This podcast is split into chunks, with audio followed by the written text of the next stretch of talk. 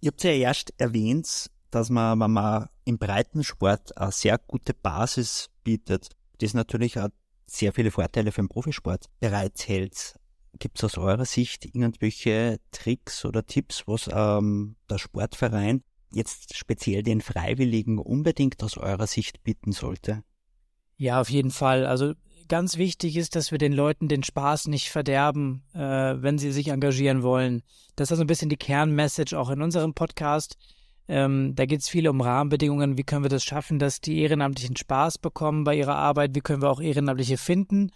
Und da gibt es ein paar, so ein paar Themen, die immer wieder kommen. Also ähm, gutes Thema Spaß und Kommunikation auf Augenhöhe sind so zwei Aspekte, die immer eine Rolle spielen. Also ähm, die Leute wollen nicht behandelt werden wie im Job, sondern sie wollen sich selbst verwirklichen.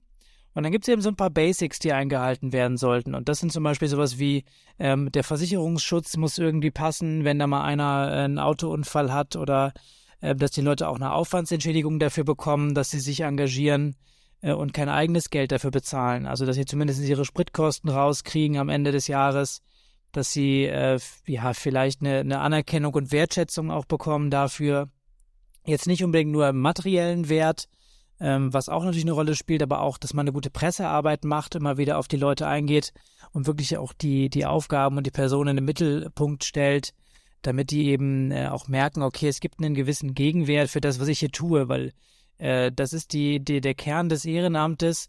Die Leute wollen ja irgendwas geben und dafür eben auch was nehmen. Und wenn diese Balance stimmt, stimmt dann kommt eben auch der Spaß und die Leute bleiben langfristig dabei. Und ähm, ja, wenn ein Verein diese Werte vermitteln kann, dass die Leute auch dann wieder über Mundpropaganda sagen, Mensch, das macht richtig Spaß, da ist eine dynamische Abteilung oder ein dynamischer Verein, äh, dann kommen auch neue Leute und ähm, ja, das sind so für mich so auf jeden Fall die Basics. Da gibt es noch ganz, ganz viel mehr, was eine Rolle spielt, aber so kriegt man gute Ehrenamtliche bei sich im Verein dann glücklich gestellt.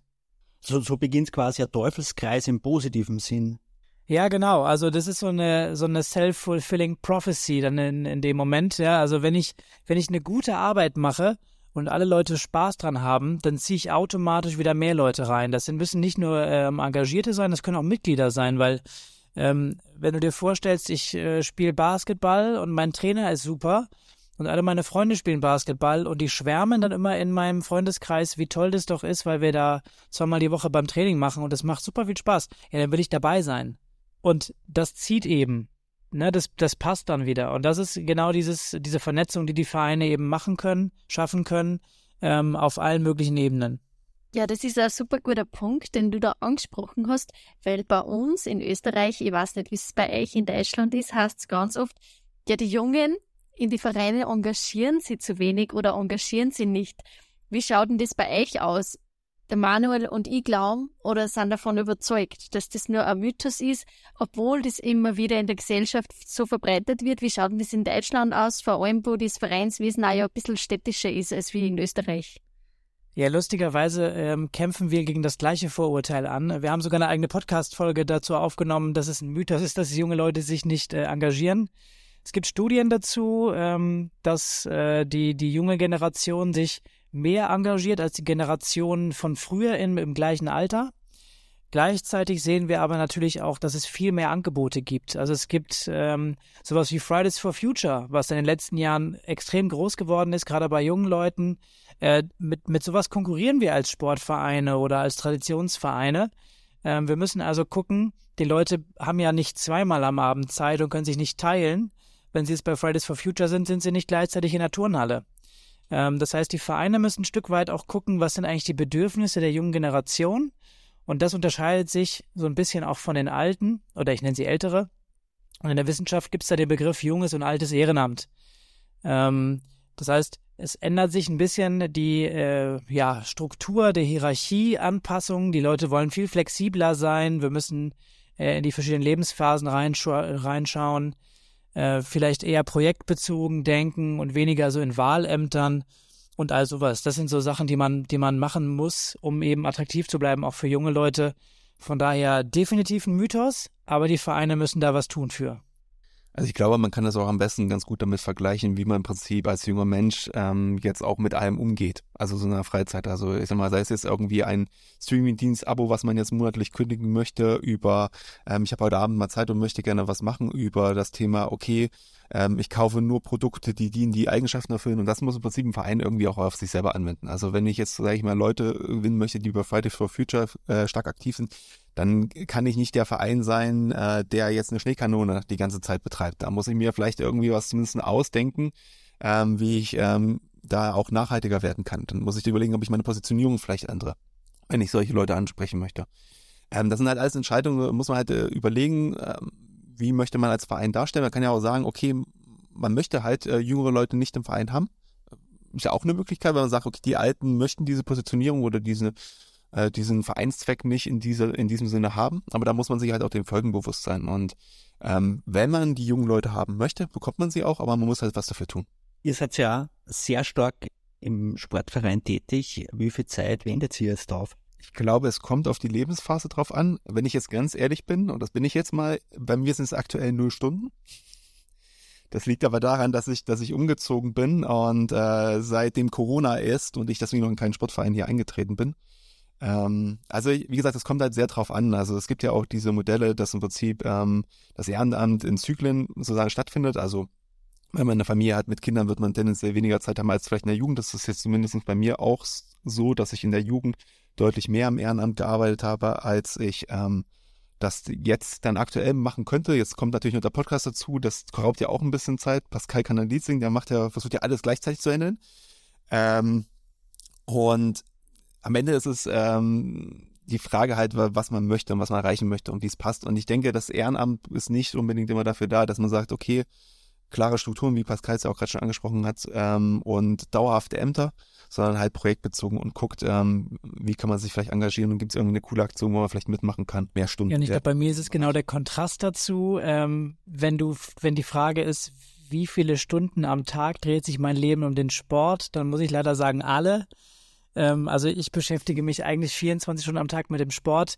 Hängt halt daher, ähm, dass ich beruflich bei einem Sportverein angestellt bin als Geschäftsführer. Äh, dementsprechend ist meine Arbeitszeit Sport. Ähm, und in der Freizeit bin ich aktiver Sportler. Ich würde so schätzen, ich komme so auf zehn in der, also naja, acht bis zwölf Stunden Sport in der Woche, so in dem Dreh. Äh, bin dann darüber hinaus noch ehrenamtlich tätig in zwei, drei Projekten und bin auch noch als Trainer aktiv. Also äh, mein Leben ist so, er dreht sich so rund um den Sport und da passt eben dieser Podcast, den wir selber haben, die Vereinsstrategen auch wunderbar rein. Ich mache auch Vereinsberatungen äh, für Vereine. Also ja, irgendwie, äh, außer wenn ich schlafe, denke ich eigentlich nur noch an das Thema Sport und was man so darum herum an schönen Sachen noch machen kann. Für Schlaf hast du schon Zeit. Ja, schon. Ja, ja. Also geschlafen wird auch noch. Manchmal mehr, manchmal weniger. Aber das bedeutet ja auch wiederum, dass die Aussage stimmt, was man gern macht, macht man häufig. Was du jetzt beruflich, privat und als Hobby das alles verbinden kannst, das ist ja eines von den schönsten Dinge, was man sich, glaube ich, vorstellen kann. Ja, definitiv. Also bei mir war das so, ähm, also ich habe dann Sportmanagement studiert und ich habe vorher ehrenamtlich im Verein gearbeitet und mache jetzt das gleiche wie vorher, nur dass ich dafür bezahlt werde und dass der Verein halt ungefähr zehnmal so groß ist. Von daher äh, für mich der absolute äh, Traumjob im Moment, äh, sich hier auch mit dem Thema Vereinsentwicklung zu beschäftigen und ja, mit dem ganzen Thema, wie können wir mit den Vereinen, mit Sportvereinen jetzt im, im Speziellen weiter nach vorne gehen. Da gibt es genug Herausforderungen für die Zukunft, die wir angreifen müssen. Ihr macht ja Strategieentwicklung im Verein. Was würdet ihr sagen, was ist so die größte Herausforderung, was in Deutschland Vereine jetzt gerade beschäftigt? Also abgesehen jetzt von der Pandemiesituation ist es sicherlich das große Thema äh, gesellschaftlicher Wandel. Also die Gesellschaft wird insgesamt etwas älter ähm, im Durchschnitt und die Digitalisierung muss irgendwie eingebaut werden in den Vereinsalltag. Also ähm, ja, Vereine sind noch sehr analog. Was bedeutet das für die Zukunft auch, ähm, wenn wir alle das Smartphone nutzen? Verändert sich die Kommunikation im Verein? Verändert sich das Sporttreiben im Verein? Ähm, was sind da so die Herausforderungen? Und das, wie gesagt, gemünzt auch auf, auf neue Veränderungen. Wir haben auch das Thema Migration, Integration, was sicherlich eine Rolle spielt äh, und auch zukünftig eine Rolle spielen wird. Das sind so die, diese Megatrends. Und dann kommt es ganz darauf an, jeder Verein ist individuell, jeder Verein hat seine eigenen Probleme. Ähm, oder eben auch Schätze. Also ich sage mal in der Vereinsberatung, jeder Verein hat seine eigenen Schätze.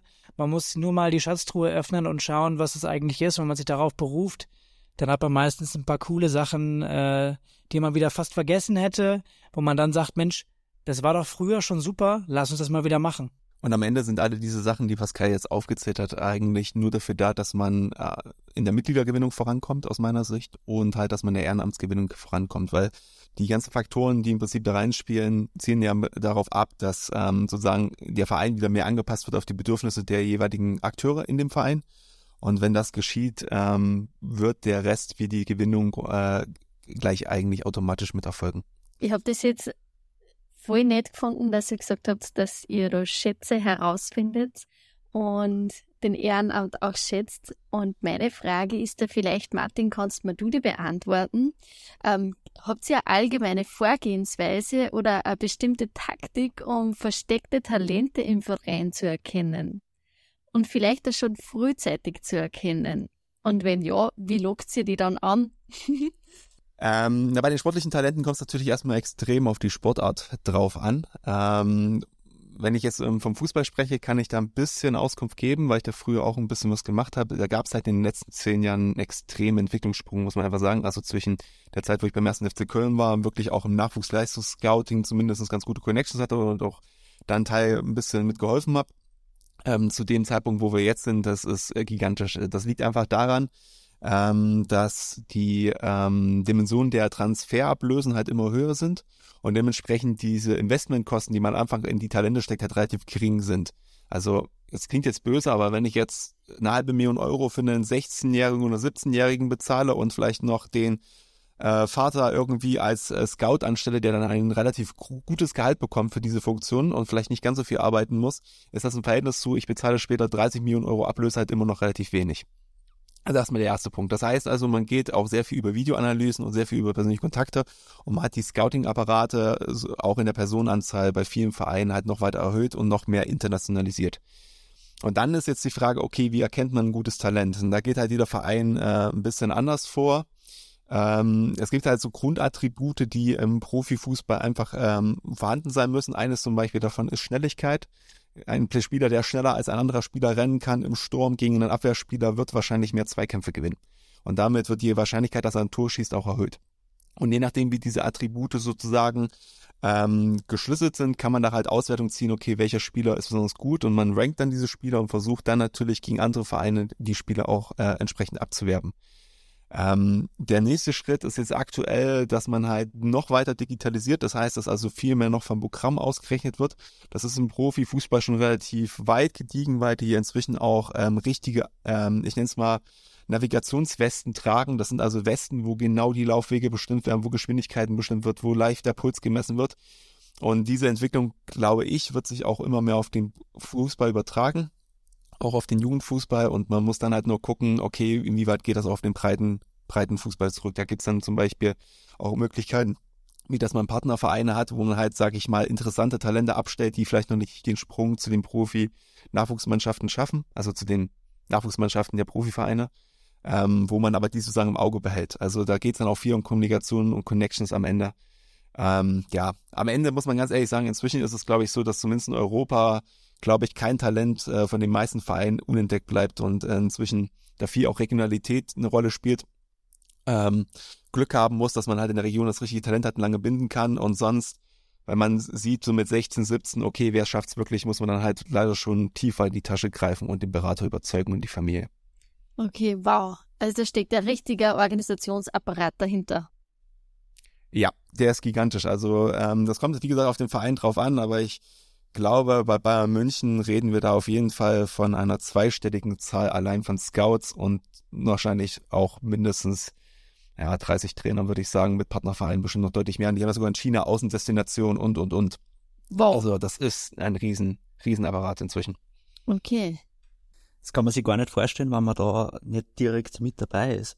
Das geht aber auch schon lokal vor Ort. Also ähm, das ist jetzt der, der Profisport auf die Sportler bezogen gewesen. Ähm, du hast ja von Scouting im Ehrenamt gesprochen und auch das ist ein Ding, was ich empfehlen würde. aber eben viel, viel kleiner, viel, viel lokaler. Also ähm, ich habe es eben gesagt, wir müssen den Leuten den Spaß vermitteln und Scouting ist ja immer auch Talente erkennen. Also leg ich das jedem Verein ans Herz, ähm, wenn ihr jemanden habt, der irgendwie 13, 14, 15 ist, wo ihr merkt, okay, den kann man gebrauchen vielleicht, aber der traut sich noch nicht alleine was zu machen.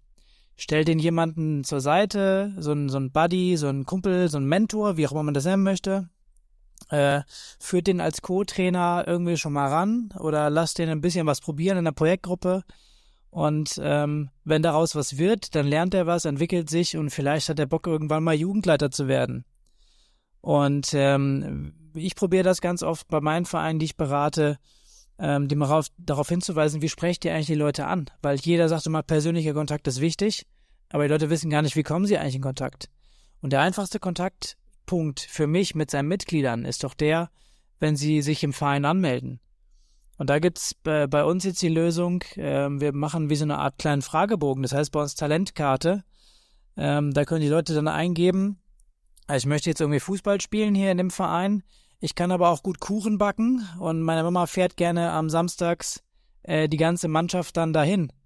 So, dann weiß ich sofort als, als äh, Vorstand von dem Verein, okay, wenn ich einen Kuchen brauche für ein Fußballturnier, dann kann ich die Mama von dem Jungen anrufen oder wer auch immer da gerade was ausgefüllt hat und habe sofort meinen Helfer aktiviert. Dann brauche ich nicht in eine WhatsApp-Gruppe schreiben, wer schiebt, wer schiebt mir noch einen Kuchen in den Ofen, damit ich am Samstag ihn verkaufen kann, sondern ich kann gleich sagen, hier, du hast angekreuzt, du backst gerne Kuchen, backst du mir einen für Samstag? Und wenn die sagen ja, super, wenn sie sagen nein, ist egal. Ich habe auf der nächsten Liste habe ich noch fünf Leute, die es angekreuzt haben. Also das ist eine Form von Scouting dann im, im Ehrenamtsbereich, dass man eben seine Talente raussucht und äh, schaut, wie kriege ich die Leute aktiviert, im Verein mitzuwirken. Total lokal, nichts mit großer Kommerz und Bayern München.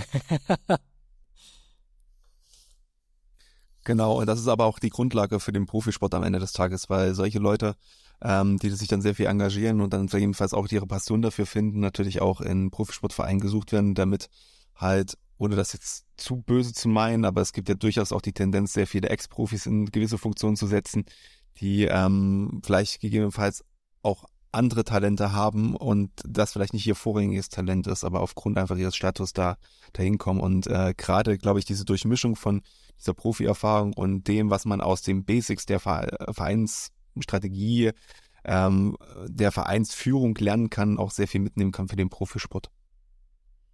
Also man merkt, man hat richtige Profis da vor dem Mikrofon. Dankeschön, äh, Pascal und Martin, dass ihr so einen Einblick in eure Tätigkeit und ein bisschen einen Einblick hinter die Kulissen gibt. Ihr habt ja einen Podcast, wo es, wie es das du schon erwähnt hast, Pascal äh, ein bisschen den Spaß im Ehrenamt äh, vorderrücken soll und vor allem auch Funktionäre das Handwerk für den Verein ein bisschen erleichtert. Wie findet man euch einen Podcast? Also man findet uns entweder über unsere Webseite www.vereinstrategen.de oder wenn ihr Vereinstrategen sucht über Apple Podcasts, Spotify, eigentlich gibt es uns überall. Sehr gut. Und wann unsere Zuhörer direkt Kontakt mit euch suchen, also entweder über die Social Media Seite bei Instagram wäre jetzt eine Möglichkeit oder halt ähm, unter info@vereinstrategen.de kann man uns auch gerne eine E-Mail schreiben. Also eigentlich lesen wir alles relativ zeitnah und wir versuchen auch alles sehr, sehr zeitnah zu beantworten. Manchmal ist es ein bisschen viele E-Mails, aber im Großen und Ganzen kriegen wir das eigentlich ganz gut gemanagt.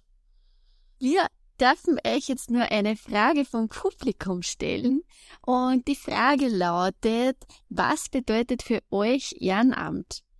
Ich würde super finden, wenn die Frage jeder von euch beantworten kann, weil es super spannend ist. Pascal, fang du mal an. Also Ehrenamt ist auf jeden Fall der Ort, an dem ich mich persönlich ausleben kann, an dem ich bestimmen kann, wie ich meinen Verein, meine Herzensangelegenheit nach vorne bringen kann. Wobei ich auch sagen muss, der Begriff Ehrenamt gefällt mir insgesamt nicht so gut, ähm, sondern eher das Thema Engagement, weil ähm, ich habe ja nicht immer ein Amt. Wenn ich ein Trainer bin, habe ich ja kein Amt. So. Ähm, also auch als Trainer engagiere ich mich, ja. Und von daher, ähm, ja, ist es für mich zu viel Amt. ich würde Engagement besser finden, aber ich glaube, im, im Kern habe ich es gesagt, also der Ort, wo ich mich wohlfühle, ist der Verein, für den will ich was machen und ähm, da spielt Ehrenamt für mich eine ganz wichtige Rolle oder in dem Fall Engagement. Ich würde mich da bei Pascal im Großteil sogar anschließen. Ich würde es auch nochmal eine Stufe höher äh, hängen Ich glaube, dass alles, was mit Ehrenamt zu tun hat und auch Engagement sehr viel mit intrinsischer Motivation zu tun hat. Und äh, im Gegensatz zum Beispiel zum Job, wo ja auch doch der ein oder andere ähm, sich ein bisschen vielleicht im Hamsterrad gefangen fühlt und da auch ähm, immer wieder hingeht, weil das Geld braucht, macht das eigentlich im Verein keiner oder auch keiner, der sich halt ehrenamtlich engagiert, sondern die machen das halt, weil sie einfach der, diese Überzeugung leben und ähm, ich glaube, da auch der Gesellschaft etwas zurückgeben wollen. Und wenn man das tut, glaube ich, wird die Gesellschaft grundsätzlich immer ein Stückchen besser. Und deswegen ist es ganz wichtig, dass wir das Ehrenamt erhalten und dass wir Leute auch zukünftig dafür motivieren können, ehrenamtliche Tätigkeiten in welcher Art und Weise auch immer auszuüben äh, und sich zu engagieren. Zum Schluss haben wir immer noch so ein paar Fragen vorbereitet, wo ich euch bitten würde, dass einer von euch eine Zahl zwischen 1 und 20 nennt und ihr dann die Frage beide bekommt. Wer möchte die Zahl aussuchen? In die 5. Die 5? Läuft hier so eine Bingo-Trommel durch, das seht ihr jetzt nicht. Okay. Wobei die, die Frage 5 aus, aus der äh, zweite Lieblingszahl, ja. Also ich, ich stelle da gern die Frage, ich finde es nur ein bisschen sehr, sehr einfach, weil wir jetzt sehr viel von euch schon erfahren haben. Die Frage wäre, welches sportlichen Hobby hast du? Ja, okay, das haben wir ja gesagt. Also bei mir ist es der Triathlon vor allem, also Radsport, Schwimmen und Laufen. Und dazu kommt dann noch, äh, dass ich als Tischtennisspieler und Trainer aktiv bin und da auch äh, Talente coache. Und bei dir, Martin? Ja, bei mir ist es ganz klassisch jetzt äh, Rennradfahren inzwischen. Ähm, hat sich bei mir allerdings auch erst in den letzten Jahren entwickelt, weil ich irgendwann vom Fußball auch zu viel hatte. Also wenn man die ganze Zeit beruflich sich nur mit Fußball auseinandersetzt, braucht man auch mal eine andere Sportart, ähm, um sich damit äh, abzulenken und dann nicht wieder daran denken zu müssen, sondern dann mit frischer Energie und einem frischen Geist wieder in die Arbeit gehen zu können. Ich bringe Martin aber noch dazu, der macht noch mal irgendwann einen, entweder einen Rennsteiglauf mit mir, das ist so ein Landschaftsmarathon oder ein Triathlon, also. Ja, das ist ja ja, der, der ist mit dem Triathlon wird wahrscheinlich schwierig, aber Rennsteig habe ich ja schon gesagt gehabt, da würde ich mich jetzt drauf einlassen vielleicht sogar. Aber ich habe das schon mal angeguckt vom Streckenprofil. Ich bin noch nicht so ganz überzeugt, ob ich das wirklich mache. Nee, ansonsten kommen wir mal nach Österreich und machen mal einen richtigen Marathon irgendwie im, im in der Alpen. A Trailrunning. Ja, genau. Pascal, wollen wir nicht gleich noch eine Alpenüberquerung machen? Äh, tatsächlich mache ich einen im nächsten Jahr, wenn es gut läuft. Wirklich? Ja, Alpenüberquerung zu Fuß ist das Ziel fürs nächste Jahr. Sehr cool. Ich würde das mit dem Fahrrad machen. Also es steht bei mir auf der Liste für, fürs Fahrrad, muss ich so sagen. Ja, dann würde ich sagen, sehen wir Sagst auf jeden Fall Bescheid. Ja. Gut. Da treffen wir uns dann. Aber, aber Manuel, jetzt würde mich ein was noch interessieren, weil jetzt die Frage war ja jetzt wirklich so, dass sie ein bisschen schon beantwortet war. Kannst du noch mal sagen, was die, was die Nummer 19 gewesen wäre? Die Nummer 19 machen wir noch kurz eine, eine Runde. Was war dein erster Berührungspunkt im Vereinsleben? Also bei mir war es auf jeden Fall, als ich mit sechs Jahren in den äh, Fußballverein eingetreten bin, als, als junger Steppken und äh, da gelernt habe, ja, wie man im Team äh, agiert und was man so alles kann und was man nicht kann. Und ich glaube, damals war der Ball ungefähr so kniehoch noch. Ähm, es war, glaube ich, das war so mein erster Berührungspunkt mit dem Vereinsleben, ja. Ich kann den Podcast jetzt so wunderschön quasi fast abschließen schon, weil, weil die Antwort passt jetzt so gut zum Anfang. Also mein erster Berührungspunkt war sozusagen die Tatsache, dass ich damals ins Nachwuchsleistungszentrum gehen sollte und es nicht konnte, ähm, was ich ja schon erzählt hatte. Ähm, das war so der negative erste Punkt und der, der zweite Punkt war dann, als ich dann später beschlossen habe, dass ich eine Schiedsrichterausbildung machen möchte und dann sozusagen durch die Region getingelt bin und immer Spiele gepfiffen habe von äh, Leuten wie Pascal, die den Ball kaum treten konnten, weil sie fast drüber gefallen sind, über ähm, Leute, die halt auch schon Kopf größer waren als ich. Und ähm, ja, das war auf jeden Fall eine sehr positive und lehrreiche Erfahrung, ähm, weil ich glaube, da konnte man Durchsetzungsvermögen lernen, was man vorher vielleicht gar nicht so erwartet hatte, dass man das äh, so drauf hat in den jungen Jahren, wo man das beruflich gemacht hat oder freiwillig ja quasi gemacht hat. Okay. Wir sagen Danke bei euch für das tolle Gespräch, für die Informationen und vor allem wünschen wir euch ganz viel motivierte Mitglieder, ganz viel motivierte Vereine, aber euren Tätigkeiten in äh, Strategieplanung, Strategieentwicklung für Vereine.